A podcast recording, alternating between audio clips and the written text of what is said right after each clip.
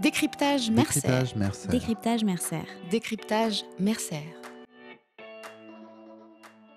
Bonjour à toutes et à tous. Bienvenue dans ce nouvel épisode de notre série de podcasts Décryptage Mercer.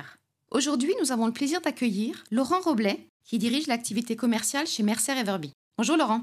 Bonjour Anne. Tu vas aujourd'hui nous parler de l'accélération de la digitalisation en entreprise et des prérequis pour réussir cette transformation dans un monde aujourd'hui en plein changement depuis la crise sanitaire. Laurent, pour démarrer, peux-tu s'il te plaît nous dire en quelques mots à quels enjeux répond une stratégie de digitalisation d'une entreprise? Est-ce que cela concerne systématiquement plusieurs fonctions ou bien est-ce que cela peut se faire uniquement sur un département? La digitalisation concerne toutes les fonctions de l'entreprise. En ce qui nous concerne, nous travaillons avec nos clients sur les fonctions finance et RH.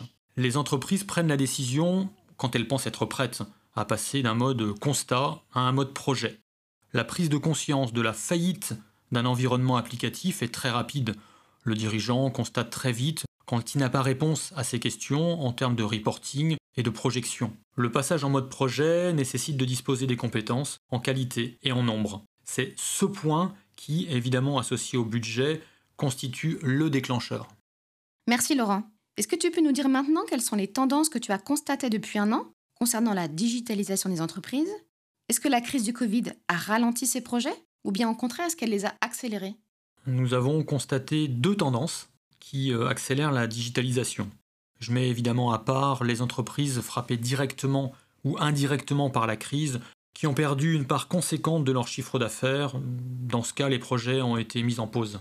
La première tendance concerne les entreprises de plus de 1000 salariés qui disposent d'un SI finance ou RH et qui ont constaté euh, les limites des applications en place pour piloter les organisations et pour pivoter vers un autre mode de fonctionnement plus agile. Nous avons constaté plusieurs limites, des chiffres euh, erronés qui ne permettent pas de prendre des décisions, un défaut de reporting en conséquence, idem pour euh, la projection vers d'autres modèles, une incapacité à repositionner les compétences en surnombre, euh, idem pour identifier les compétences clés, une incapacité à dessiner les organisations transverses, permettant d'identifier et d'agréger de nouvelles compétences. La seconde tendance concerne les sociétés en croissance de moins de 1000 salariés, appelons-les start-up ou digital native. Je passe sur euh, la volonté d'aller vite, ou même très vite, liée au business de ces sociétés, ce qui colle d'ailleurs parfaitement au modèle d'application SaaS. Bon, c'est parfois euh, sportif, car les prérequis discutés juste avant s'appliquent de la même façon, même si les habitudes sont évidemment moins ancrées. Nous constatons pour euh, ces sociétés une volonté d'embrasser le standard proposé pour éviter le monde merveilleux des spécificités et de la créativité dont beaucoup d'entreprises ont fait preuve.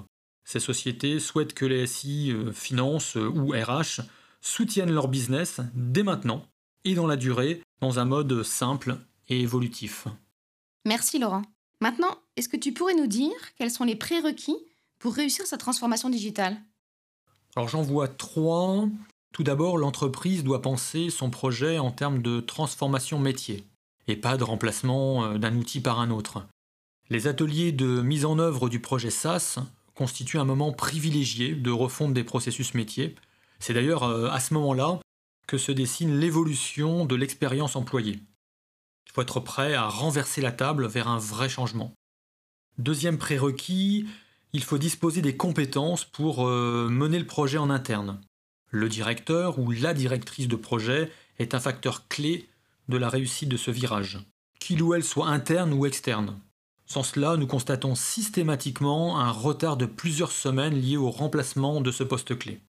Enfin, en miroir à mon premier point sur la transformation métier, il convient de mobiliser un ou une responsable de la conduite du changement, expérimentée évidemment, sur ce type de projet.